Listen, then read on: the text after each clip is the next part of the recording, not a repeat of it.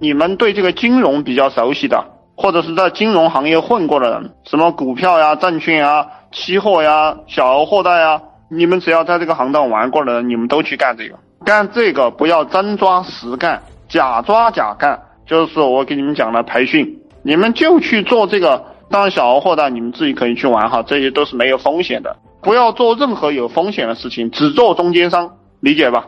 那么这个世界上的利润哈，所有行业的利润，百分之八十的利润被谁拿走了？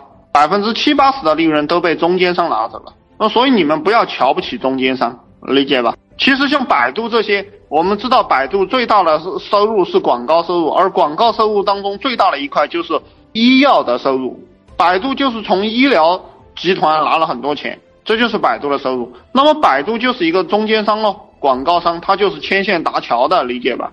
我们做任何生意都去做这种生意，无本呢？你我以前给大家讲的小额货贷，对不对？你去做无本生意嘛，你一边去帮那个老板从银行里货款，然后就收这个老板的点，对不对？帮他贷出来四五百万，然后收他二十万块钱，这个样子干，理解吧，兄弟们？有基础的老板们，你们这样干。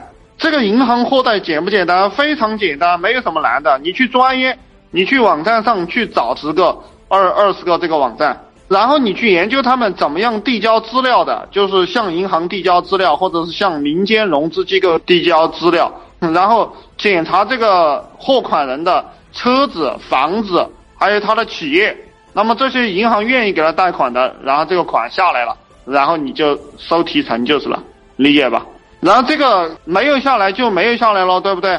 或者是，然后你如果你们那个城市可能有很多这个做小额货贷的，你也可以去联系那些小额货贷公司。你做不了的生意，你让他们去做。那有些人有关系，他能够把这个款贷下来，你照样拿提成。这种生意在大城市做最爽了，就是大一点的城市。你们去那个小额货贷 QQ 群、微信群，你们就会发现很多很多这种生意，理解吧？很多人这样做。纯粹空手套白狼，弄上四五个、十几个业务员，你就天天等着收钱就 OK 了，理解吧？